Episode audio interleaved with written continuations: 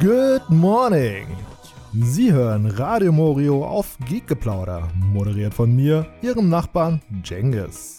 Was für ein erfrischender Morgen und passend hierzu liefere ich Ihnen jetzt den perfekten Song zum Start in den Tag.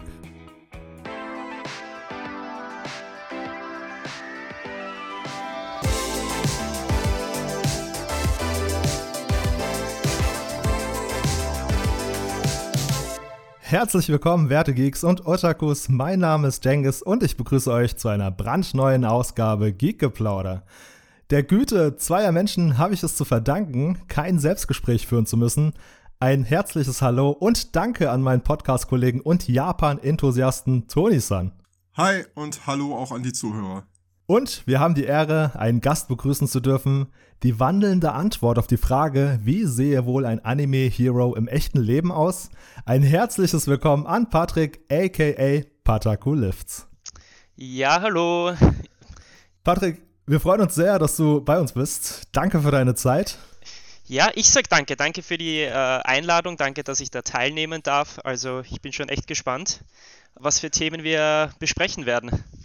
Ich bin auch sehr gespannt. Äh, ich freue mich auf jeden Fall sehr auf die Folge. Das wird eine feine Angelegenheit. Eins vorneweg, der Spitzname Pataku Lifts, der kommt ja nicht von ungefähr. Und wenn ich richtig liege, dann setzt sich dieser Name ja aus drei Komponenten zusammen. Du darfst mich gerne korrigieren, wenn ich jetzt Quatsch erzähle. ja. Zum einen ist die japanische Form von Patrick enthalten, welche Patariku ist. Zum anderen der Begriff Otaku, welche deine Leidenschaft für Anime und Manga bezeichnet. Und zu guter Letzt deine zweite Leidenschaft, das Stemmen von Gewichten bzw. das Liften zu Englisch, woraus sich in der Kombination Pataku Lifts ergibt. Habe ich die volle Punktzahl? ding, ding, ding, ja, richtig, äh, korrekt. Nachdem ich jetzt schon ein wenig Einleitung gemacht habe, sei doch so gut und erzähl zunächst einmal unseren Zuhörern ein wenig mehr von dir.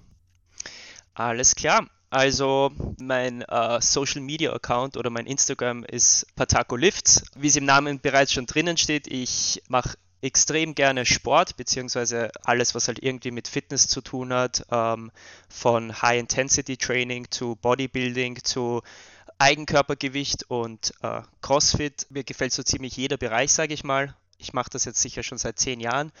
Und ja, sonst meine Hobbys sind eben Anime, Manga, Computerspielen und Anime war schon sehr lange ein Teil von meinem Leben, sage ich mal.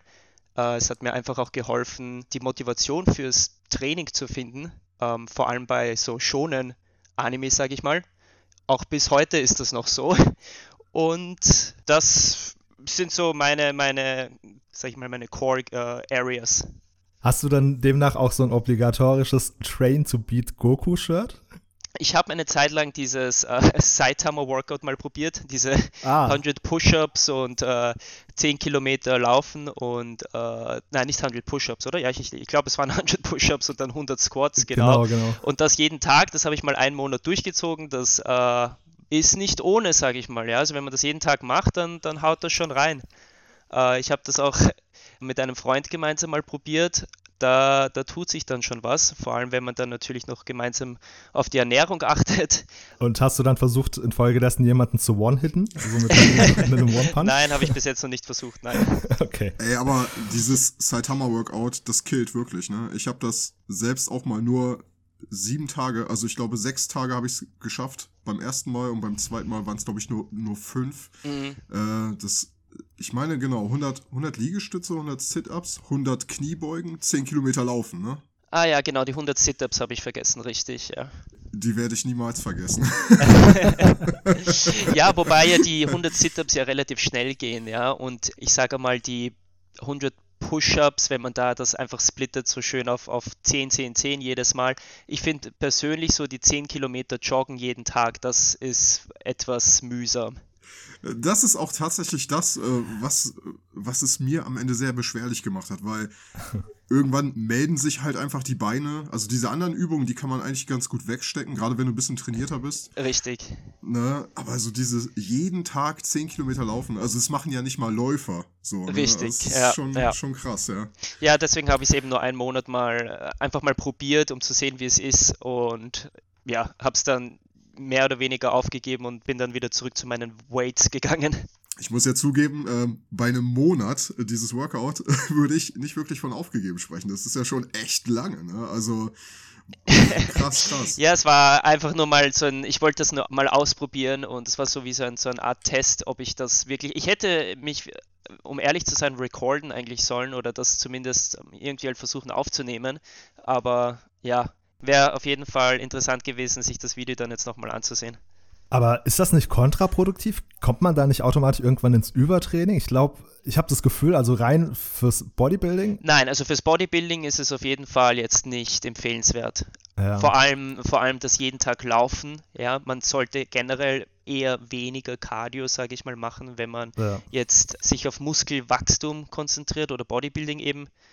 Da reicht es vollkommen, wenn man einmal in der Woche gerade mal so ein 20 Minuten Easygoing Cardio äh, einbaut. Aber wenn du natürlich äh, andere Ziele hast, einfach super fit sein möchtest und äh, ich sage mal eher, eher shredded, dann ist so ein Saitama Workout äh, sechsmal die Woche auf jeden Fall ganz gut.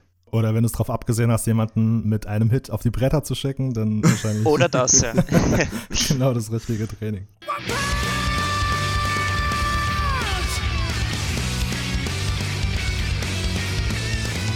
Wie Patrick gerade schon äh, angemerkt hat, er ist auf Instagram unterwegs und äh, hat auch da einen wirklich sehr schönen Feed. Äh, es steht ihm quasi auf der Stirn geschrieben, seine zwei Leidenschaften, sowohl das Fitness als auch Anime.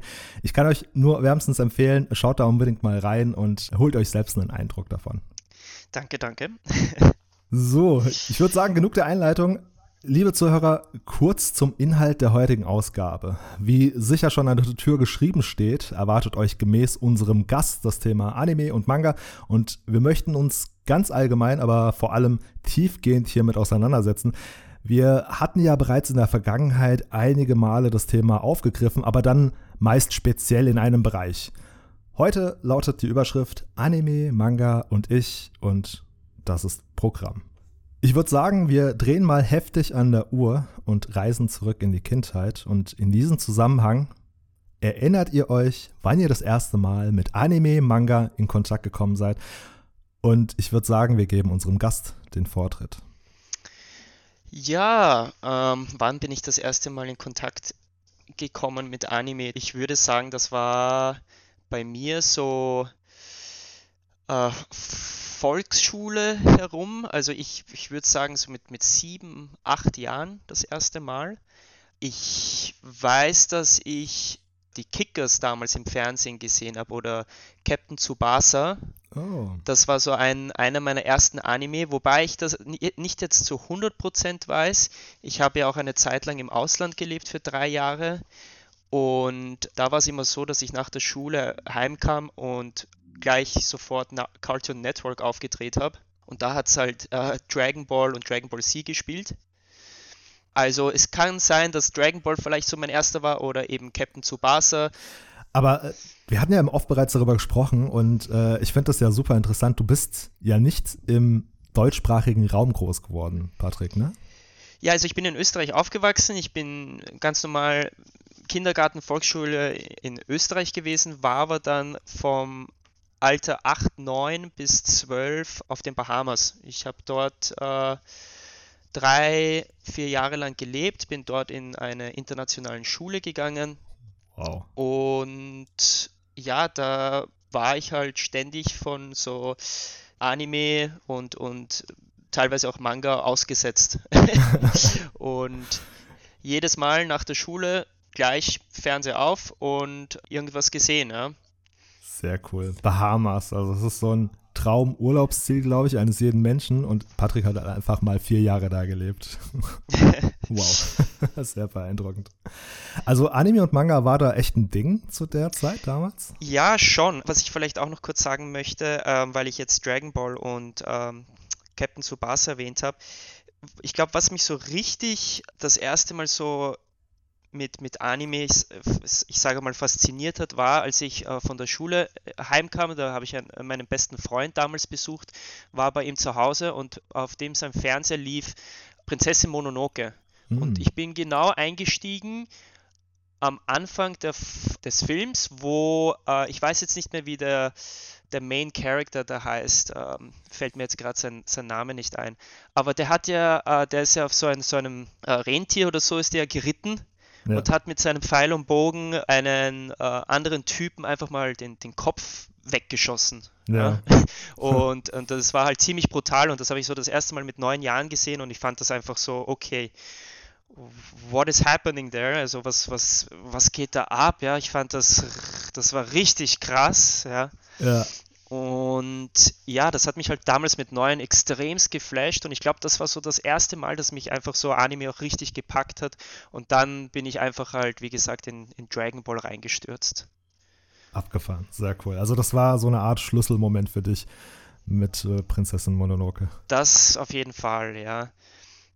Ich meine, jetzt, wenn ich so drüber nachdenke, gab es auch noch ein paar andere Momente, wo ich, ich bin heimgekommen und ich sehe so bei äh, Dragon Ball Z, wie ja, Goku gerade gegen Cell kämpft oder äh, jemand gerade so Super Saiyan äh, 2 wird und ich, ich habe es einfach gar nicht gepackt. Ich, ich äh, bin kreischend durch die Wohnung gerannt und nimm so das, nimm so das Telefon und rufe meinen besten Freund an und, und sage ihm so in damals noch sehr brüchigen Englisch so, äh, Did you see, did you see uh, how Goku und bla bla bla.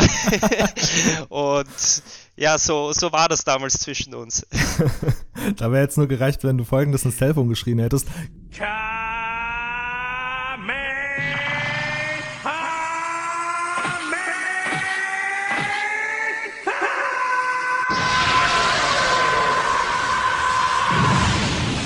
Bescheid gewusst, was abgeht. Ja. Sehr cool, sehr cool. Ich glaube, das äh, können sowohl Toni als auch ich genauso unterschreiben. Äh, ne? So dieser Moment, den du gerade beschrieben hast, besonders bei Dragon Ball Z, der hatte auf uns natürlich auch einen unfassbar krassen Impact. Und ich glaube, das gilt für jeden, der so, ich sag mal, in den 90s groß geworden ist, wo Internet noch Neuland und richtig exotisch war, sprich, du konntest dich nicht spoilern. Man wusste nicht, was wird geschehen, bevor es nicht im Fernsehen ausgestrahlt wurde. Ne? Und ja dass man im Kollektiv so diesen Moment geteilt hat mit sämtlichen Kids und Teens der Zeit, ne, die alle zur selben Zeit vor der Glotze saßen und alle Premiere gefeiert haben mit Son Gokus Super Saiyan und Son Gokus Kamehameha und diesen ganzen denkwürdigen Momenten in Dragon Ball, das war Gold. Ne? Das, ist, das war schon, das war schon der Wahnsinn. Heute habe ich das Gefühl, so wenn mal was Denkwürdiges in einem Anime passiert, irgendwie die Hälfte der Fangemeinde weiß es schon irgendwie vor mir aus aus dem Internet, aus ja. Manga, aus welchen Quellen auch ja. immer so. Leider ja, ich meine, äh, damals, äh, ich meine, den Manga hat es ja natürlich gegeben, aber es gab einfach keine Spoiler, ja. Man hat jetzt nicht irgendwie genau. im Internet, es gab, es gab kein Social Media, ja, man konnte genau. jetzt nicht irgendwie äh, so jetzt nachsehen, sage ich mal, und, und das war einfach halt ein komplett anderes Feeling. Genau. Toni-san, wie war das bei dir? Ich weiß, wir hatten ja schon mal in einer vergangenen Ausgabe äh, das Thema angeschnitten. Ja, ich will ganz kurz äh, auf das eingehen, was Patrick gesagt hat. Diese, diese Szene aus Prinzessin Mononoke, die du beschreibst, ich finde die sehr, sehr ikonisch. Ich finde generell, also den ganzen Charakter, äh, Ashitaka, finde ich. Ah, das war sein Name, ja. Unglaublich cool. Genau, danke, Tony. Kein Problem. Und ähm, alleine das, was da mit seinem Arm passiert ist, ich glaube, ich war auch selbst noch relativ jung. Ich glaube, älter als neun aber doch noch sehr jung, als ich das erste Mal Prinzessin Mononoke gesehen habe. Und Ghibli ist manchmal so schonungslos, wenn es um die Darstellung von, ich sag mal, Grausamkeit geht. Das sind so schön animierte Filme, aber die, die schenken dir nichts als Zuschauer, ne? Also, wenn ich, wenn ich mir an dieses, an dieses Riesenwildschwein erinnere, ja. was, was da äh, zerfallen ist, das war, boah, das war einfach nur krass. Ja, echt heftige Szenen. Also äh, generell ist für mich so Prinzessin Mononoke, äh, würde ich sagen, mein Lieblings-Ghibli-Film. Danach würde ich, glaube ich, sagen dann Spirited Away. Aber ja, das war einfach eben für mich einer meiner ersten äh, Anime-Filme. Und ja, so wie du es jetzt beschrieben hast, äh, Toni, mit dem, mit dem Wildschwein, das kann ich mich auch noch sehr gut erinnern. Und wie einfach alles richtig detailliert gezeichnet ist. Richtig gut einfach. Wisst ihr, diese Szenen, die haben für mich so gut funktioniert, weil Toni, wie du gesagt hast, sie schenken einem nichts und das ist Brutalität und Gewalt im Detail, aber sie funktionieren so gut, weil Ghibli nicht so inflationär mit diesen Szenen umgeht. So, du hast da keine Gewalt oder keine Brutalität im Überfluss, sondern es ist ich sag mal, wenn man das so nennen darf, ist es sinngemäß. So, es ist vereinzelt hier und da und weil es so wenig Szenen davon sind, hauen die halt umso krasser rein. Der Impact ist halt wesentlich größer als bei irgendeinem so Anime, der irgendwie, keine Ahnung, schon ab Sekunde 1 mit äh, Blut so um sich wirft. Der Fluch eines Dämons. Es ist ein Dämon, schau! Was, ein Dämon? Bringt ein Todesurteil.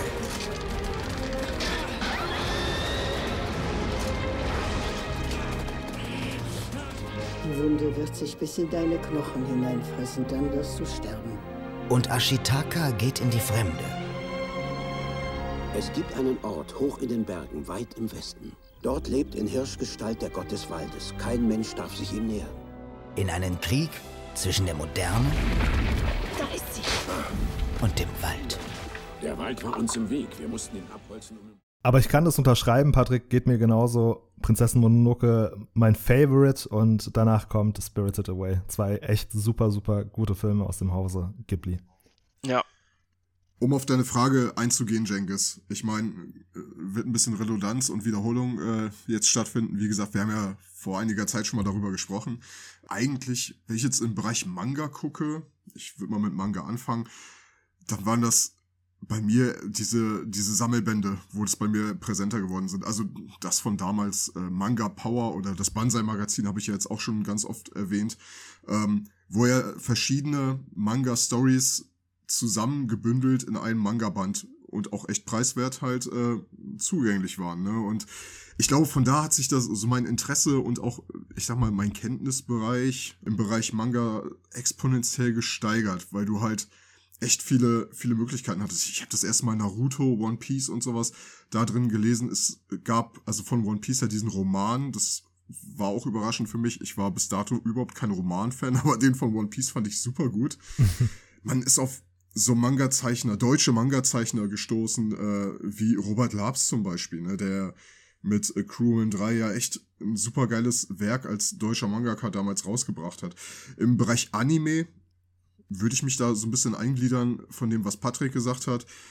Ich erinnere mich auch noch an Captain Tsubasa oder sowas wie die Schatzinsel. Ich habe das nur nicht so bewusst als Anime wahrgenommen. Ja. Ne, für mich waren das, bis der Begriff Anime das erste Mal so ja, gefallen ist im deutschen Fernsehen oder in der, in der deutschen Medienwelt, das waren für mich genauso Trickfilme wie die anderen Sachen. Aber irgendwie haben mich diese Sachen auch schon mehr angesprochen, immer, ne, als so ein 0815 ähm, Zeichentrickfilm, sage ich jetzt mal ganz, ganz vorsichtig, ne? Ja, auch so Sachen wie Astro Boy oder äh, Kimber der weiße Löwe, das sind Sachen, die ich auch echt nur äh, im Nachhinein A kennengelernt und B als Anime wahrgenommen habe, ne? Hm. Ansonsten, ich glaube, das deckt sich schon mit dem, was Patrick gesagt hat.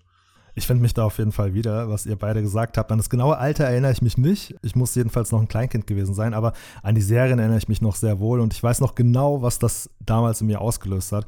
Zu Beginn war ich mir über die Art dessen, wie du auch schon gesagt hast, Toni, was ich geguckt habe, nicht bewusst, aber nachdem ich vermehrt konsumiert habe, hat es irgendwann einen Klick gemacht und ich habe mich gefragt, was ist das und wie kann ich dem mein ganzes Leben widmen? das Thema Anime und Manga hat mir eine gleichzeitig hochinteressante Kultur eröffnet, die aus weit mehr besteht als Zeichentrickkunst. Ich entdeckte meine Liebe zu dem Land Japan und ich würde sagen, seit jeher war es für mich nicht bloß Konsum, sondern schon so eine Art Lifestyle und Philosophie. Ich erinnere mich an die äh, frühesten Anime-Serien hierzulande, die ich auch gerne geguckt habe. Die waren nämlich aus dem Hause, vielleicht sagt euch das bereits was, World Masterpiece Theater.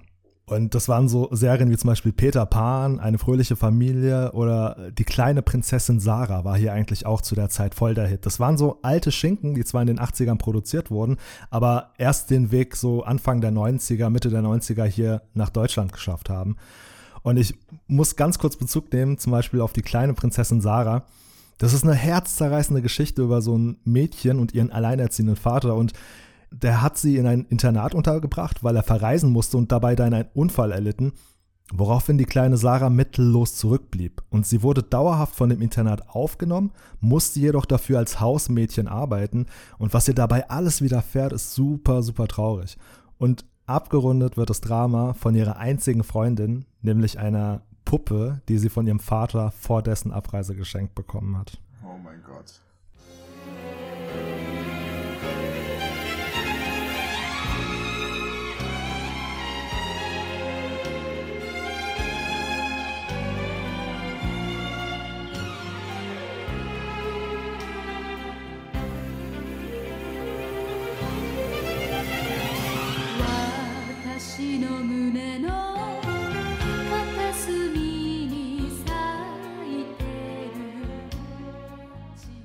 Also ich muss sagen, ich war damals, keine Ahnung, vielleicht maximal sechs oder so und ich habe da schon so richtig emotional mitgefühlt bei der Serie. Insofern, die ist aber überraschend gut gealtert. Also ich kann jedem nur empfehlen, wer sich an der Stelle angesprochen fühlt, holt sie nach. Sowieso die Werke aus dem Hause World Masterpiece Theater sind wirklich super, super gut und äh, auch heute noch echt gut zu genießen.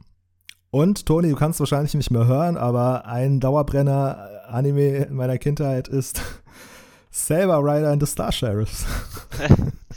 Ach, was heißt, ich kann es nicht mehr hören? Wenn ich es nicht mehr hören könnte, Jenkins, dann könnte ich gar nicht mehr mit dir zusammenarbeiten. Ich bin schon darauf eingestellt, dass du es noch ungefähr eine Milliarde Mal erwähnen wirst. OMG, eine der besten Anime-Serien der 90s und 80s. Sorry, was soll ich sagen? Ich fahr voll drauf ab.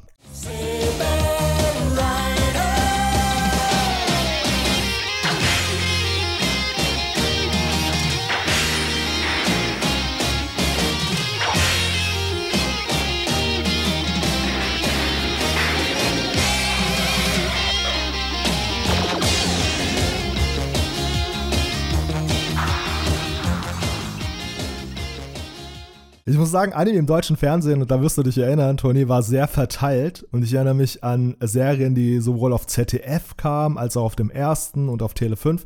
Aber richtige Plattform hat das Ganze erst erhalten mit dem berühmt-berüchtigten Sendeblock auf RTL 2 mit richtiger Vermarktung und allem drum und dran. Und das war damals hier in Deutschland zumindest, war so der große Anime-Boom Mitte der 90er.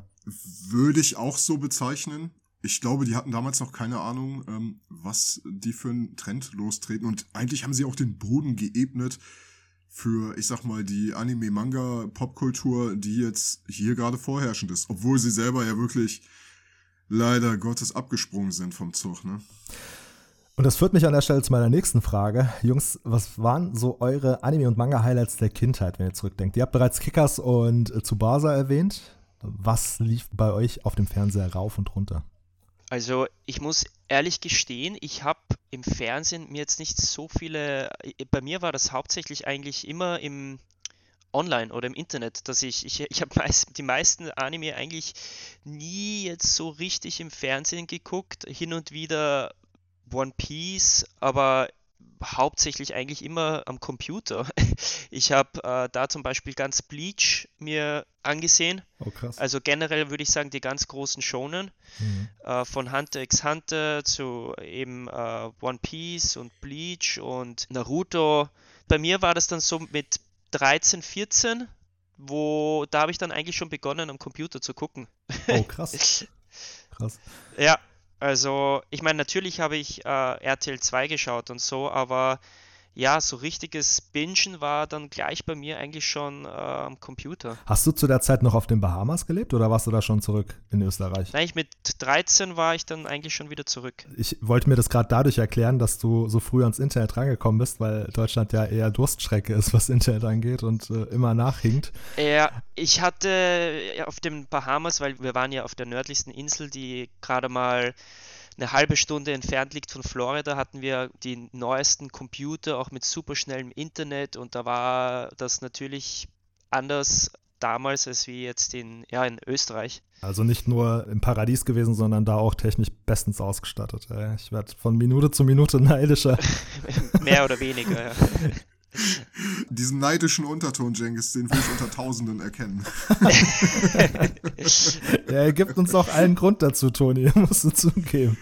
es ist schon wirklich das Leben eines Anime-Charakters, ne? In der Kindheit auf den Bahamas so, ne? Und dann zurückkommen und eine Bestie werden, das ist schon, das ist schon nicht schlecht, Patrick. es war, es war aber kein Isekai, ja. Also ich, das, das, das war's nicht. Oh, zum Glück, ey. Wenn es etwas ist, wovon ich genug habe, ist Isekai. Aber da greife ich gerade ein bisschen, bisschen vor.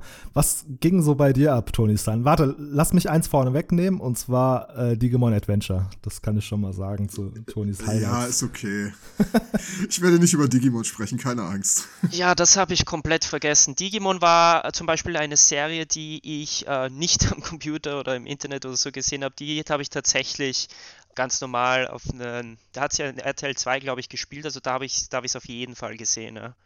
Wo hast du RTL 2 gesehen? In Österreich? In Österreich dann, genau. Also ich habe auf den Bahamas, weiß ich nicht, ob es da Digimon auf Cartoon Network oder auf irgendeinen anderen Sender gespielt hat, aber ich weiß, dass ich auf den Bahamas auch Digimon gesehen habe, das weiß ich, und dann auch in Österreich weiter.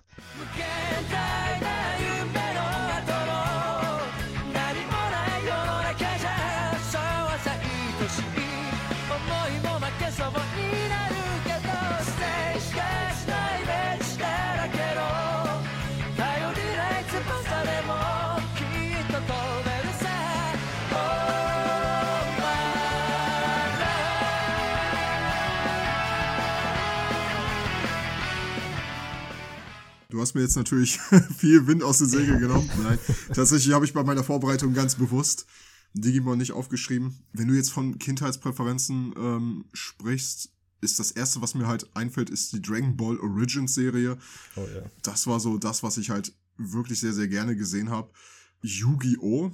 tatsächlich auch. Also oh ja, Yu-Gi-Oh! Ja. Von den ganzen, von den ganzen Kartenspielern, mit denen ich gezockt habe, fanden die wenigsten den Anime gut ich fand den Anime gut, weil ich ne, bekannterweise den Manga kannte aus dem Banzai-Magazin, was es ja jetzt nur noch als diese Zero-Staffel gibt.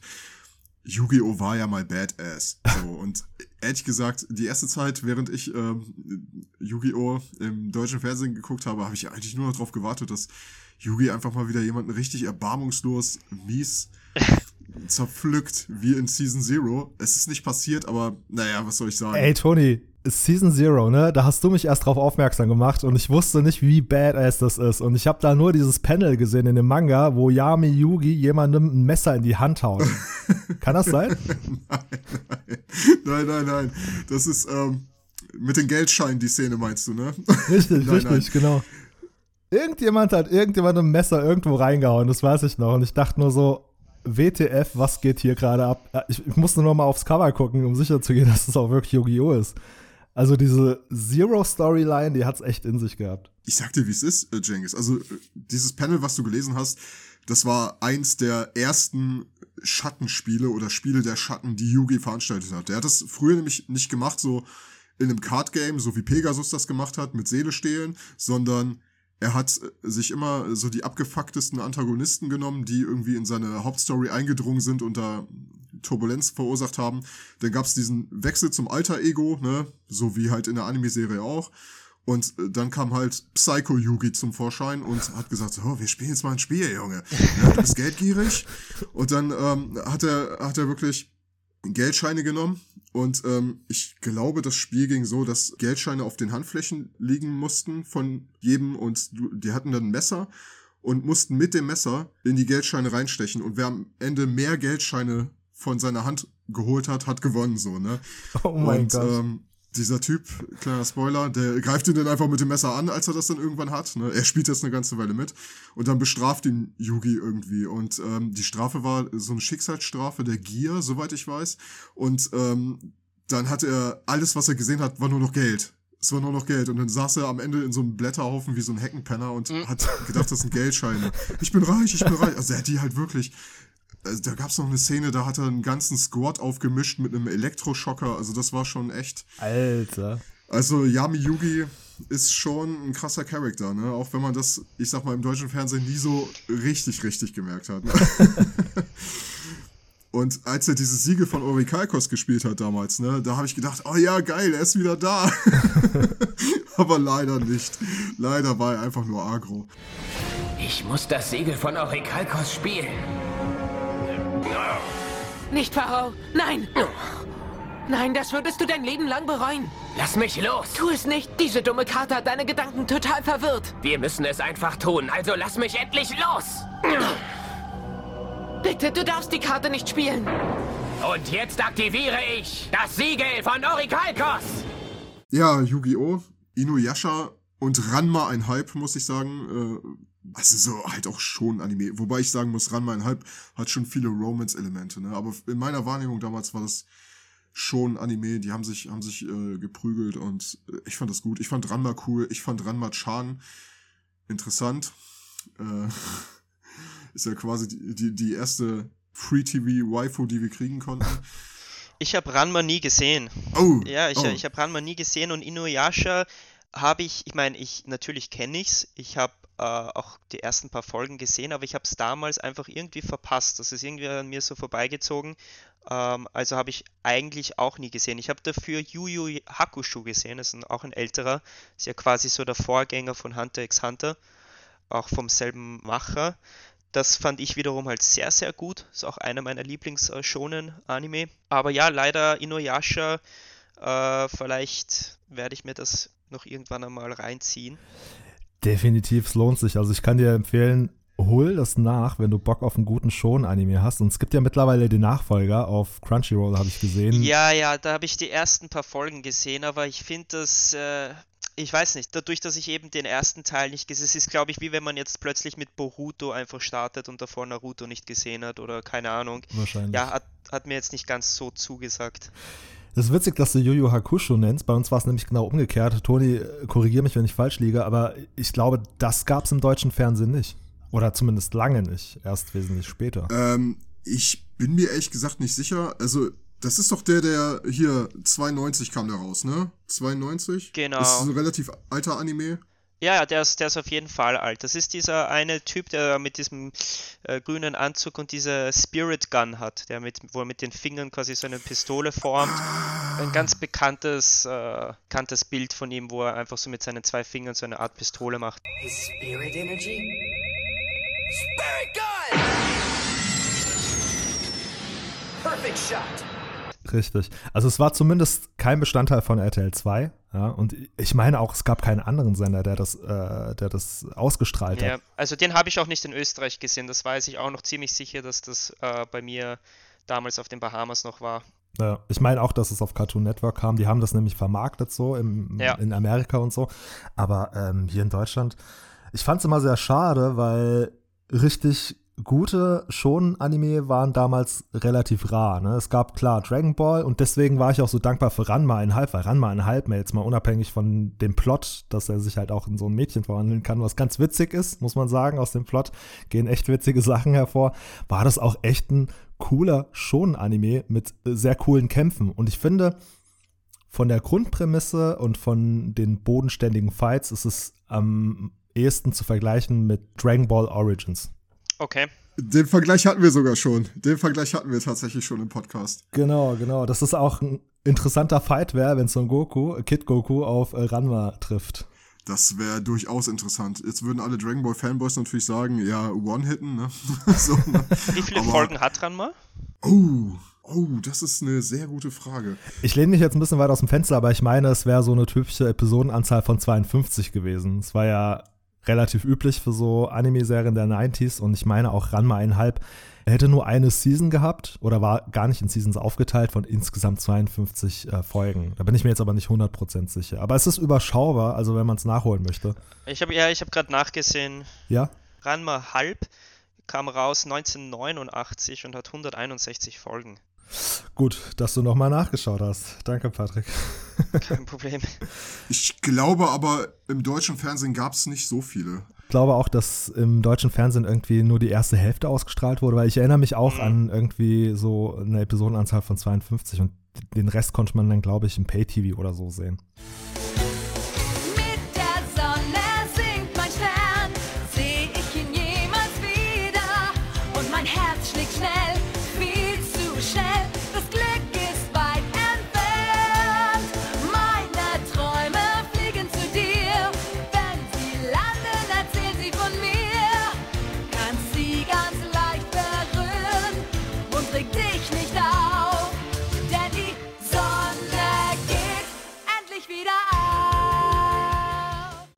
Wollte noch dann ganz kurz noch was zu Yu-Gi-Oh! sagen, weil das war halt auch eine Serie, die ich geschaut habe, ähm, auch auf den Bahamas.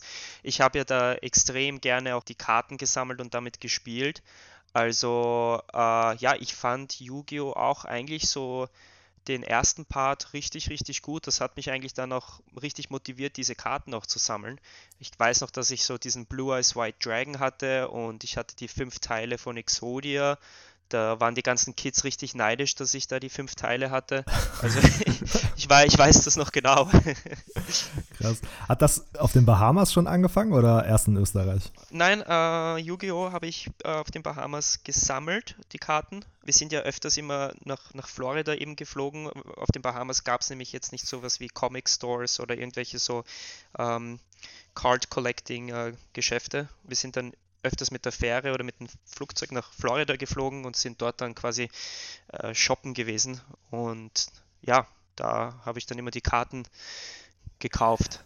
Waren gefälschte Karten bei euch eigentlich auch so viel in Umlauf? Also ich weiß, hier in Deutschland war das irgendwann echt eine Plage. Mm, also nicht, nicht dass ich wüsste. Also kann ich jetzt nicht sagen, wäre uns jetzt nicht irgendwie auch jetzt aufgefallen, sage ich mal. Also höre ich gerade zum ersten Mal. Wir hatten hier damals, als das so die Hochzeit hatte, natürlich gab es dann auch Fakes made in China und die sahen halt verblüffend echt aus. Ne? Und man hat es halt meistens erst dann festgestellt, als die Diebe schon über alle Berge waren mit deinen guten, echten Karten. Was war denn ein Indiz dafür, dass sie gefälscht sind? Ich glaube, so diese diese Holo-Cover ließen sich irgendwie leicht abziehen. Okay, und wow. Du sitzt da als Kind und erfreust dich an deiner coolen Karte. Du hinterfragst gar nicht, warum er so eine coole Karte gegen deine langweilige ausgetauscht hat. Du sitzt einfach da und freust dich dran, bis du dann irgendwann mal denkst, ey, die Ecke löst sich hier ab, was denn da los? und dann ziehst du so leicht dran und stellst fest, OMG, die haben mich übers Ohr gehauen. Ja, ich denke, ich denk jetzt, wo du sagst, vielleicht, aber ich kann mich da nicht mehr so gut erinnern. Ich habe ja, ich habe so viele Karten gesammelt, von Basketballkarten zu Pokémon, Yu-Gi-Oh!, Magic. Also äh, vor, allem, vor allem Magic. Magic war bei mir extrem groß. Auch cool. Ja, ähm, jetzt wo du es erwähnt hast, vielleicht gab es da so ein, zwei Situationen, die etwas, ja, ich sage mal, weird waren. Aber war jetzt bei mir nicht so, äh, nicht so schlimm. Sehr gut. Da hast du nochmal Glück gehabt. Ja, was Anime-Highlights angeht, äh, ihr habt eigentlich schon die meisten genannt, die bei mir auch vorkamen, wie Dragon Ball, Dragon Ball Z, Ranma 1,5 und äh, Toni, da fällt mir auf, das sind verdächtig viele von RTL 2 gewesen. Es war nun mal halt auch einfach die Hauptanlaufstelle hier in Deutschland zu der Zeit. Inuyasha auch gerne geguckt. Detective Con kam später noch dazu. Beyblade tatsächlich auch. Pokémon Must See. Oh, das habe ich auch geschaut, ja. Beyblade? Mhm. Beyblade war auch, da habe ich, weiß ich auch noch, dass ich da selber, als ich, so ähnlich wie bei Yu-Gi-Oh!, wo ich dann unbedingt die Karten halt wollte, war es halt mit Beyblade so, dass ich dann unbedingt diesen, diesen äh, Zirkel da äh, haben wollte und gegen andere mich betteln wollte. hast, hast du dir die Arena dazu geholt oder habt ihr. Äh habe ich auch gehabt, ja, ja, die haben wir auch gehabt. Ja. Oder wie, wie unser Philipp mit seiner Salatschüssel. eigentlich eine gute Idee, ey. Da hätte ich damals auch drauf kommen. Ist eigentlich eine gute Idee. Ja, ja. Alter, Jengis, weißt du, was mir gerade auffällt? Ich habe nach diesem Anime-Special, wo wir über Beyblade gesprochen haben, ne, habe ich mir doch hier aus Japan den Dragoon importieren lassen. Ne? Ich habe ihn immer noch nicht aufgemacht, Alter. Oh! Er liegt hier immer noch in der Verpackung im Regal. Geil, geil. Ja, das schreit doch nach einem Live-Unpackaging. Ne? Oh. Ne? Musst du hier auf Instagram äh, alle dran teilhaben lassen. Können wir Ja, mitfiebern. Mach ich eh nicht. Dragoon Attack! Ich habe mich voll gewundert, dass die Dinger immer noch eine Sache sind in Deutschland. Ich war nämlich auch letztens in so einem äh, Spielzeugwarenladen und ich habe die immer noch da gesehen, wahrscheinlich jetzt mittlerweile in der zehnten Generation oder so gefühlt. Aber die gibt's immer noch und die kosten immer noch Schweine viel Geld. Ey, Bakugan. Bakugan kommt jetzt auch wieder. Stimmt, ja. Ich sehe äh, Kinder mit Bakugan-Koffern. das ist Wahnsinn. Ich habe, das ist damals sogar an mir vorbeigegangen. Ich meine, ich habe welche, ne? Aber so, ich weiß nicht, ob ihr euch daran erinnert, aber es kam ja immer, immer, immer was Neues, ne? Bei den Beyblades haben ja viele schon gesagt, ey, komm, boah, jetzt, ich habe schon drei Kartenspiele gesammelt, jetzt noch Kreise, weißt du, und man selbst war dann so, ja, komm, noch Kreisel. Und dann kam noch Bakugan dazu und irgendwann habe ich selber auch gedacht, boah, jetzt ist mal gut hier, ne? ja. Nee, Bakugan habe ich leider nie gesammelt, aber nochmal kurz zurück zu den Anime-Highlights. Ähm, unter allen stach natürlich am meisten Dragon Ball Z hervor. Ne? Das war für mich so quasi damals die Blaupause und die Grundlage für nachfolgende Anime-Serien wie Naruto und One Piece und den unzähligen anderen, die danach kamen und nachweislich allesamt inspiriert wurden von Toriyama Sans Werk.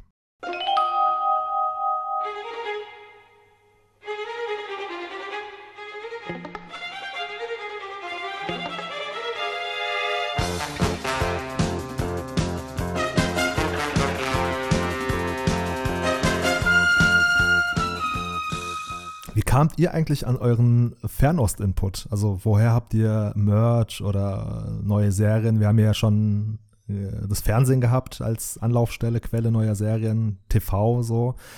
Aber wie sieht es hinsichtlich Merchandise aus? Discs, Mangas? Ähm, ich habe eigentlich Merch nie wirklich gehabt. Ich habe auch nie irgendwie Merch gesammelt oder sonst was. Äh, ich habe auch, wenn ich ehrlich bin, sehr, sehr, sehr spät erst begonnen, Manga zu sammeln und zu lesen.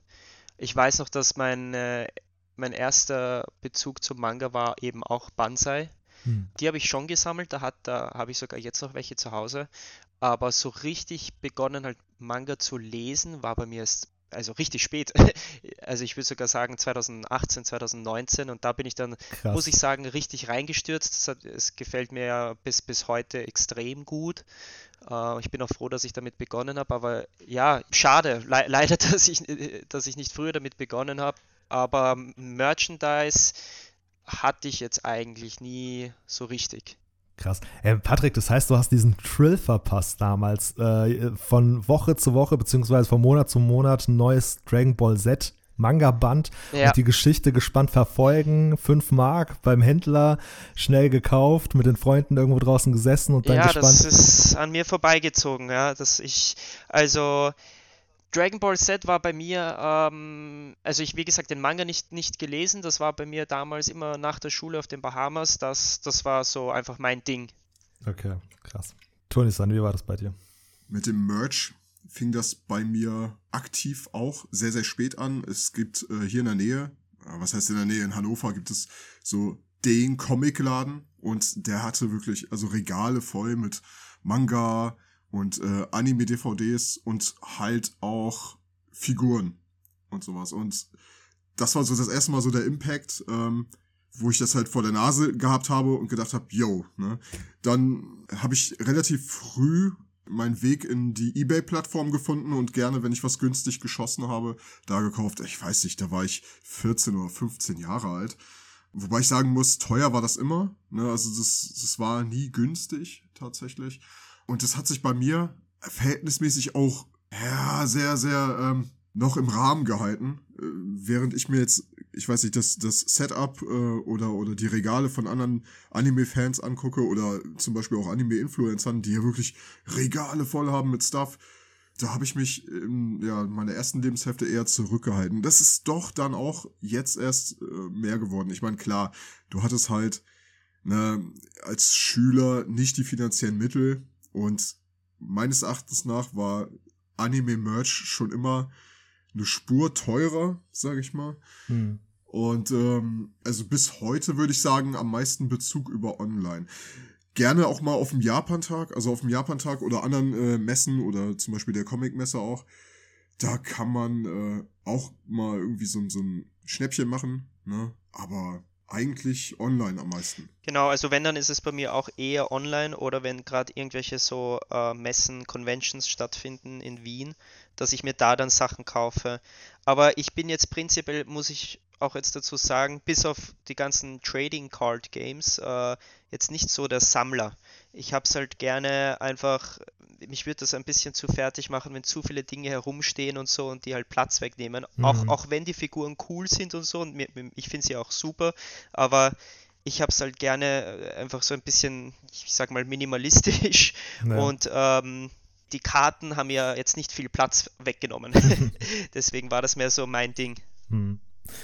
Ja, ich äh, kann das unterschreiben. Ne? Ich mag es auch eher, was die Einrichtung angeht, so schlicht. Ne? Und ähm, wenn dann irgendwie überall was rumstünde und man irgendwie äh, thematisch so das gesamte Zimmer nach diesem, nach, nach, nach dem Fokus ausrichtet, Anime, das wäre nicht so mein Ding, aber ich habe auch so eine zentrale Ecke, so ein Regal, wo ich quasi alles aufbewahre. Und das Regal wirkt halt auch umso mehr, gerade weil es halt so quasi die einzige Quelle in der gesamten Wohnung ist, wo sich dann solcher Nerdkram wiederfindet.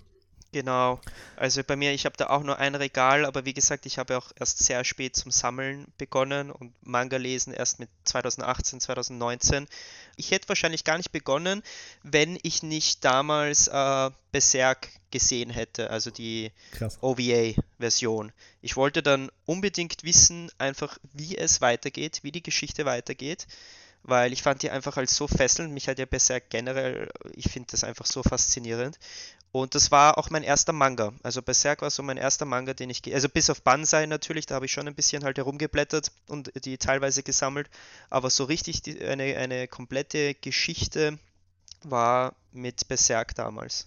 Abgefahren. Ich habe ja auch gesehen auf deinem Instagram-Feed, dass du diese Deluxe-Sammelbände hast, die so gebunden sind. Genau.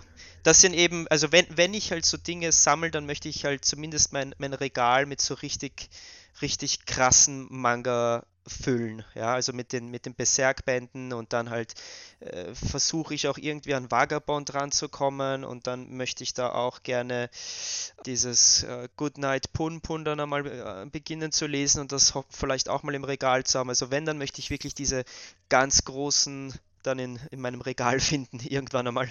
Das Beste ist gerade gut genug. ja, sehr cool.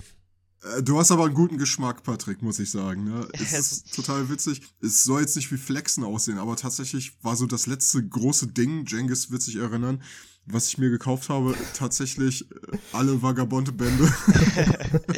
ja, ich finde einfach so ältere Manga einfach, die, die, die Manga, die heutzutage rauskommen, sind, sind ja auch cool und die lese ich ja auch und machen auch Spaß, aber teilweise wie die Dinge gezeichnet sind, ja, eben bei Pun Pun oder Vagabond, das ist einfach richtig besonders, ja, das ist einfach, geht so richtig ins Detail und das finde ich halt, das gefällt mir einfach, das sieht einfach gut aus.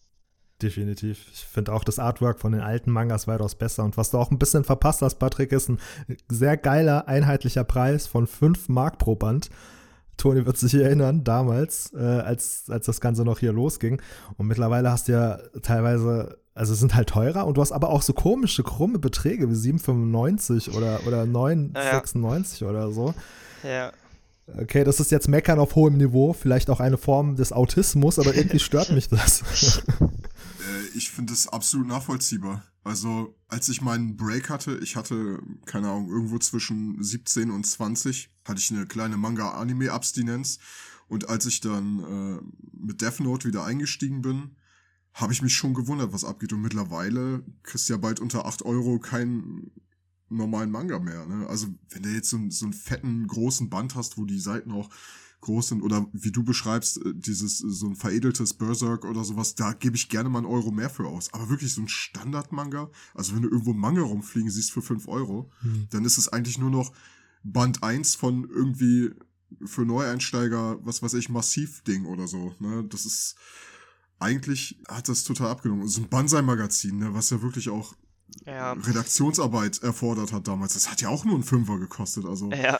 das hat sich echt schon getan, ey. Ja, deswegen lese ich ja hauptsächlich die Manga eher online oder digital, anstatt die mir jetzt äh, alle dazu kaufen.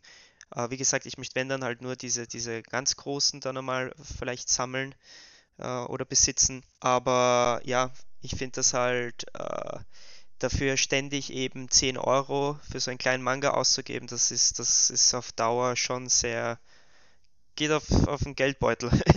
Okay, wir machen uns jetzt wahrscheinlich bei eingefleischten Manga-Sammlern nicht besonders beliebt mit der Aussage, aber ich muss das auch unterschreiben. Ich habe eine ziemlich lange Zeit lang digital gelesen, aber es hatte ehrlich gesagt auch rein praktische Gründe bei mir, weil ich wollte einfach wissen, wie der Anime weitergeht. Ja, und die Kapitel ja. gab es hierzulande noch nicht. Deutschland hängt ja sowieso immer nach und du Eben. musst hier irgendwie ewig warten. Deswegen, ja. so als eingefleischter Anime-Fan, macht es keinen Sinn zu warten einfach. Ja, richtig. Also das, das ist eben auch so ein Riesenfaktor bei mir, dass ich einfach, ich will einfach wissen, wie es weitergeht. Ich will da da jetzt nicht Wochen, Monate lang warten, bis da ein neuer Band erscheint. Und ja, es ist einfach halt super convenient, wenn man das so am Tablet oder am, am Handy äh, weiterliest.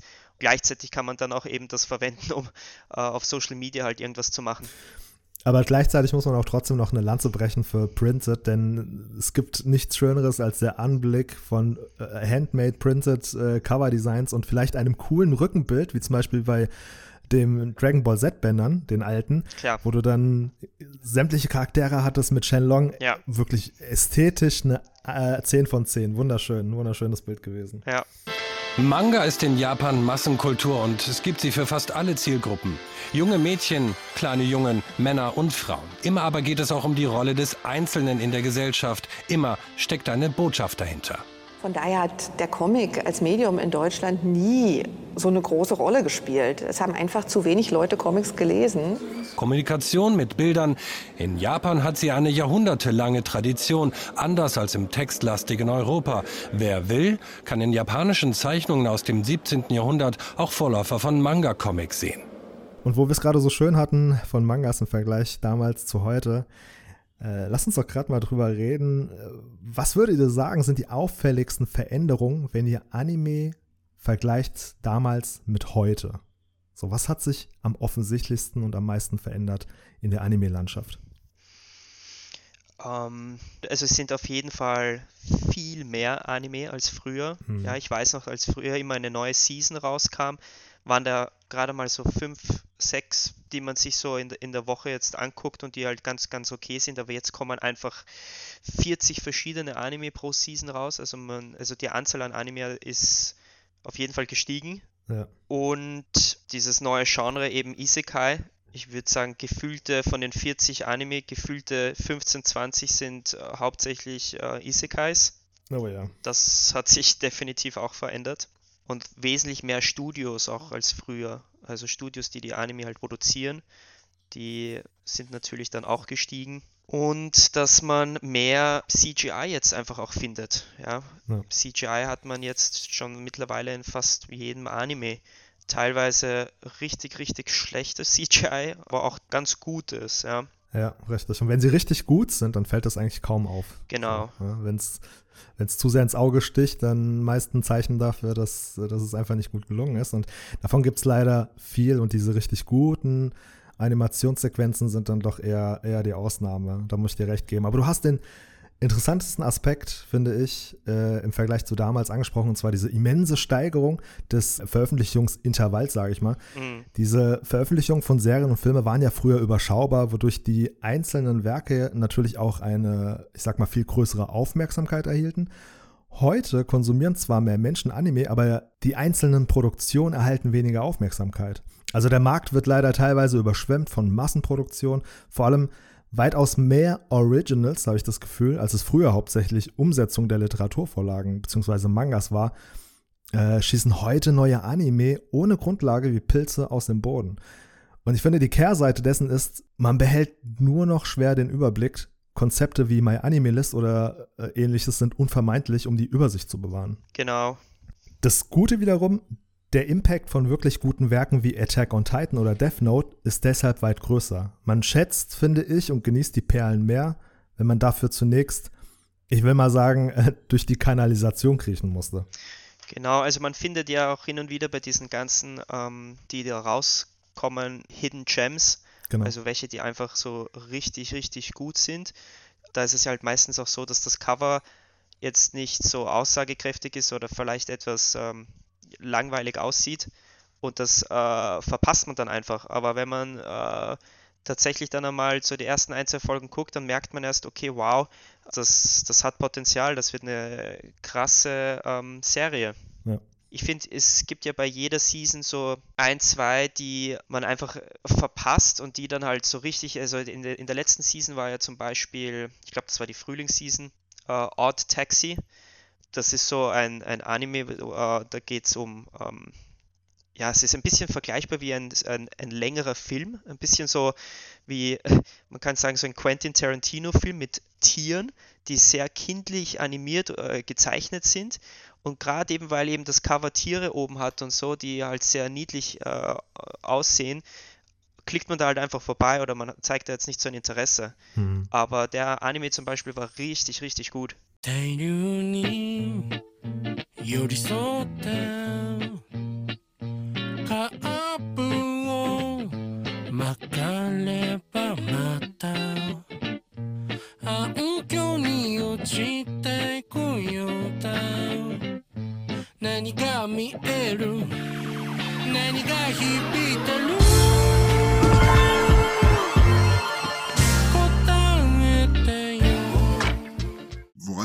Sofort denken musste, als ihr über Anime-Covers oder Titelbilder gesprochen habt, war, ich habe da so eine Vorstellung im Kopf. Wenn man sich jetzt mal die Verfügbarkeit von früher anguckt und man würde jetzt, ich sag mal, das Ich von damals, was quasi so ein bisschen an Sendezeiten gebunden war, jetzt vor ein Gerät setzen, wo Wakanim und Crunchyroll drauf installiert sind. Also das wäre doch die, die maßlose Überforderung eigentlich. Also ich, ich muss ganz ehrlich sagen, man muss wirklich buddeln, so wie ihr das beschrieben habt. Ähm, das Nutzerverhalten, finde ich, hat sich, glaube ich, auch sehr individualisiert. Ich gucke nicht mehr alles, muss ich sagen. Mhm. Ich gucke von vielem meistens Folge 1, aber ich droppe sehr, sehr viel, sehr, sehr früh. Äh, Gerade Isekai ähm, ist so ein Genre, das muss schon richtig fetzen, Mhm. damit es mich irgendwie äh, richtig abholt. Ich habe, äh, was weiß ich, generell eine Grundskepsis, glaube ich, gegenüber neuem Anime, was nicht Mhm. unbedingt gut ist. Aber ich weiß nicht, so ein Overlord zum Beispiel, das hat mich total abgeholt. Das fand ich total geil. Dann, dann sehe ich Seven Deadly Sins und denk so, nö. Weißt du, das ist so, ne, ich meine, Geschmäcker sind individuell, ne, aber Ja. eine Sache, die mir aufgefallen ist, noch äh, unabhängig jetzt von der von der ganzen Verfügbarkeit, ist, äh, was äh, die geprinteten Magazine angeht, ja ein absoluter Gegentrend zu entdecken. Ne? Die einzigen Manga-Magazine, jetzt zumindest hier im äh, deutschen Raum, die ich irgendwie noch finde, sind Koneko und die Animania. Das sind die einzigen, die noch übrig geblieben sind. Es gab ja mal diese Manga-Szene-Zeitschrift, da habe ich auch noch welche von hier rumfliegen. Die gibt's nicht mehr, die sind irgendwie alle eingestampft worden. Funime wurde 2015 aufgekauft. Ne? Und ich meine, wir haben schon über Banzai geredet oder die, genauso wie dieses Daisuke-Magazin, was ja das, ich sag mal, Banzai für Mädchen sein sollte. Äh, oder Manga Power, was dann zu Manga Twister wurde. Das, das ist alles vom Erdboden verschluckt worden. Ne? Also mit der, bei diesen Magazinen kann ich leider überhaupt nicht mitreden. Also kenne ich jetzt nicht. Ich war, bei mir war es immer so, dass ich, also die letzten Jahre zumindest, da diese eine Seite da hatte, die äh, livechart.me, da sieht man immer so, was die upcoming Anime sind. Die haben auch halt alles so einen Live-Ticker, also wie so eine Art Countdown, wann der Anime rauskommt. Und da hat man halt einen super Überblick über alle, die erscheinen werden. Und die sind auch so gereiht nach äh, Popularity. Also quasi so den ersten links oben ist quasi so the most anticipated, bis ganz runter, wo Leute jetzt einfach weniger Interesse haben. Äh, und so war das einfach für mich die letzten Jahre, dass ich immer meine Seasons geguckt habe. Äh, da wusste ich immer einfach, wann der nächste kommen wird. Und ja, habe mir damit einfach halt Zeit gespart, da jetzt irgendwie Recherche zu betreiben. Hm, hm. Aber das ist der springende Punkt. Sowas musst du halt machen. Ne? Es ist halt, wie ich schon zuvor ausgeführt habe, es gibt mittlerweile so viel und der Markt ist so überschwemmt und verwässert, Genau. dass du solche Konzepte brauchst, damit du halt den Überblick bewahrst und damit du überhaupt eine Chance hast, diese Gems zu finden. Stell dir mal vor, du hättest das nicht und müsstest dich durch diese, durch diese Lawine an neuen Animes durchkämpfen Ja. und durcharbeiten. Also ich mache das ja auch so, dass ich, ich gucke mir meistens immer die ersten zwei bis maximal drei Folgen an. Also selbst auch wenn die erste Folge richtig crap ist, sag ich mal, Mhm. äh, gebe ich es mit der zweiten Folge trotzdem eine Chance. Aber wenn es mich dann nicht catcht bei der dritten, dann ähm, ja, dann droppe ich es drop ich's eben auch. Und ich gucke meistens immer so um die 15 bis 20 neue, aber eben die, die auf Live-Chart so meistens gereiht sind, sage ich mal. Und ab und zu auch äh, welche, die etwas vielleicht weiter unten sind, wenn es ein Studio ist, was ich einfach halt gut finde oder Hm. ja, wo vielleicht eben ich auch ein Hidden Gem sozusagen finden könnte. Und Toni, du hast noch ein äh, weiteres Stichwort genannt, ein sehr interessantes, und zwar Isekai. Und Patrick, wir hatten ja im Off bereits ein paar Worte über dieses Thema ausgetauscht. Mhm. Wenn man heute die Anime-Landschaft betrachtet, dann fallen vor allem zwei Genres stark auf: Shonen und Isekai. Shonen und Isekai. Shonen und Isekai. Jeder JoJo-Fan weiß natürlich, was diese Klänge zu bedeuten haben. Richtig, Anlass, euch aus dem Off zu belästigen mit dem Verweis auf das Ende dieser Ausgabe. Nicht verzagen, liebe Otakus, im nächsten Teil geht es weiter. Bis dahin, beglückt uns mit einem Kommentar, abonniert den Kanal und gehabt euch wohl.